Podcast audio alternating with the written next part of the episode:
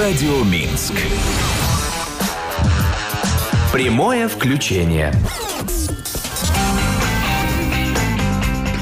Обещанный разговор в ближайшую минутку будет в нашем эфире. На связи со студией аналитик Белорусского института стратегических исследований отделения по Могилевской области Олег Корпов на связи. Здравствуйте, Олег Леонидович. Здравствуйте, добрый день, уважаемые радиослушатели. Вы сегодняшний праздник отмечаете как-то? Ну, вы знаете, э, сегодня вот отмечаю, конечно, вот нахожусь в эфире вашей замечательной радиостанции. Это значит, вместе с радиослушателями тоже приобщен к этому празднику. Ну, а обычно у нас сегодня в 11 часов митинг, но я сегодня с вами, поэтому в любом случае для меня это тоже определенная дата, тем более я немножко и застал те школьные, комсомольские, советские времена. Для меня эта дата действительно что-то значит. А, Олег Леонидович, наша корреспондент отправилась на улицы Минска и расспрашивала жителей, гостей, как они относятся, есть ли какие-то традиции. Я бы сказала 50 на 50 у тех, кто просто радуется тому, что выходной, и у тех, кто какие-то традиции соблюдает. Вообще, почему 7 ноября оставили праздником и выходным днем в нашей стране, почему не сделали его таким, например, обычным днем, но праздничным, как, например, День Конституции 15 марта? Да, вы правильно сказали, отношение к этому празднику сегодня может быть разное.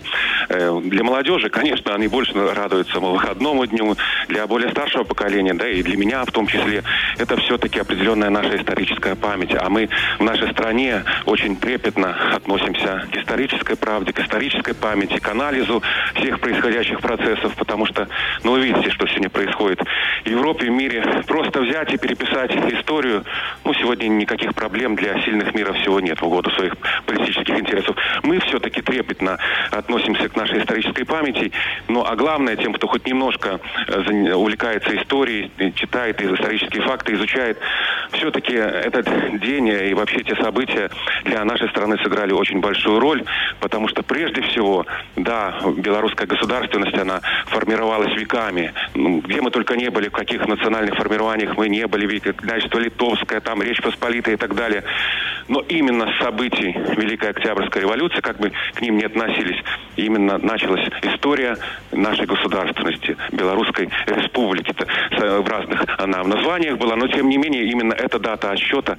И поэтому, конечно, э, уже только ради этого уже этот праздник стоило оставить и э, помнить о тех событиях, которые были в те дни. Хотя там, конечно, разные события были, но, наверное, по-другому уже в тот момент не, не могла ситуация сложиться, потому что, к сожалению, февральские преобразования, когда Николай II отрекся от престола и когда было временное правительство, э, был шанс, конечно, избежать, наверное, революции, но, к сожалению, ничего сделано не было.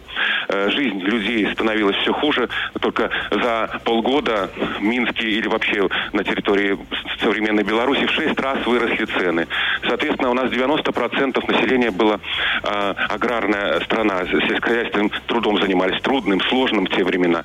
И, ну и, конечно, идеи Ленина, идеи коммунизма, марксизма, они завладели очень такие привлекательные лозунги э, «Земля, э, мир, народ, земля крестьянам, промышленность рабочим». А ведь все годы вы знаете, что 90, 1914 года шла Первая мировая война, ее надо было как-то останавливать, она уже всем надоела. Поэтому, безусловно, те события, они значимы. Они, во-первых, послужили поворотным моментом на остановление нашей государственности, а второе, после, несмотря ни на что, было сделано очень много хорошего, очень много значимых объектов, предприятий. Заложен тот фундамент, который сегодня использует вот наша независимая, мирная, молодая страна. Вот спасибо за исторический экскурс в историю 7 ноября. Но самое, наверное, печальное – это гражданская война, которая, собственно, разделяла, уничтожала людей, ну и, собственно, убийство царской семьи, тот образ и то отношение к православной церкви, которое в то время было. Да, безусловно, хотя вы знаете, вот в Могилеве в том же, вы знаете, ставка Николая II был долгое время, и могилевчане трепетно относятся к той странице истории, вообще дореволюционной, потому что много было сделано, и все помнят губернатора Дембовецкого, который был вот до, э, до революционных времен, очень много сделано, поэтому есть у нас и экспозиции и так далее, посвященные этому вопросу. Безусловно, сейчас мы смотрим с вами по-другому, оцениваем ситуацию по-другому, где-то, конечно, можно террор, революции нам с вами, с одной стороны, не близки, тем более мирному белорусскому народу, который всегда во главе угла ставил ценности человеческие и прежде всего мир. Но вы видите, что, опять же, сегодняшнего дню э, к вам возвращаю, что когда цели поставлены очень серьезные, никто и не считается ни с потерями, ни с целями, э, так сказать, которые добиваются и так далее подобное. Поэтому, безусловно, те моменты были, но в любом времени лихолетия, э, через сто лет, с одной стороны, легко рассуждать, а как должно было быть, а как было бы избежать.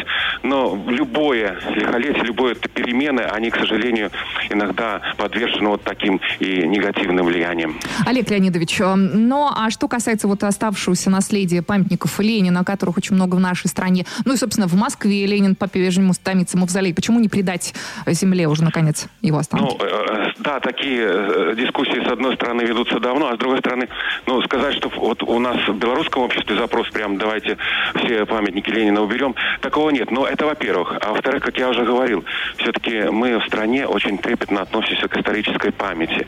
И вы видите, какое время. Вы видите, как просто берут и стирают историю той же Второй мировой войны. Ну, э, скажите, разве можно, вот Польша потеряла 6 миллионов граждан своих в годы Второй мировой войны, 600 тысяч освободителей Красной Армии погибли при освобождении Польши, а сегодня Польша, Прибалтика просто так берут и сносят памятники. Просто так переписывают историю. И сегодня Советский Союз в их глазах это не освободитель, а враг. То же самое и здесь можно привести параллели. Во-первых, мы сегодня стремимся к единству все-таки, да. Сегодня не нужно раскалывать общество вот этими лишними вопросами о сносе, переносе и так далее памятников. Придет время, к этому вернемся. Во-первых, это должен решать сам народ, народные избранники и так далее и тому подобное. Сегодня надо собраться, сегодня надо быть едиными. И сегодня есть куда прилагать усилия для развития объектов социальной сферы, для того, чтобы экономика наша жила в условиях этих давления, на которое на нас оказывается. Вот именно поэтому мы не стремимся это делать. Но в то же время там, где вот есть примеры, где какая-то реконструкция проходит, где что-то еще, можно рассмотреть вопрос переноса, какого-то смещения. Но ни в коем случае памятники у нас в стране не должны выноситься на свалку истории. Спасибо большое, Олег Леонидович. И последний вопрос. Что самое хорошее мы взяли из прошлого? Ну, наверняка ведь у каждого, и у события, и ну, у любого, что происходит, э, есть плюсы и минусы. Так вот, что лучше мы из прошлого привнесли в наше настоящее? Вы знаете, хочу сказать, вот, мир, восприятие мира. Вы знаете, пройдя э, становление белорусской государственности, очень сложный э, исторический период, это века. И э, сколько мы всего пережили, набегов, через нас проходили различные войны и так далее. Вот мы после всех вот этих событий, войн и октябрьских, в том числе событий, сохранили, во-первых, мир, во-вторых, нам близки принципы социальной справедливости, а главное, мы сохранили эту дату, к ней мы делаем определенные под подарки, и трудовые, и, наверное, кто-то в семье делает определенные подарки. И мы собираемся вместе, и мы разговариваем. Вот это главное. Вот тоже в Могилевской области э, буквально позавчера открыт новый радиологический центр онкологического диспансера. Очень важный, долгожданный объект для Могилевской области. Строятся дома, детские сады, школы. То есть вот это принципы социальной справедливости, э, о чем и глава государства неоднократно говорил, они для нас близки. Поэтому этот праздник сегодня и в наших сердцах еще определенным образом жив.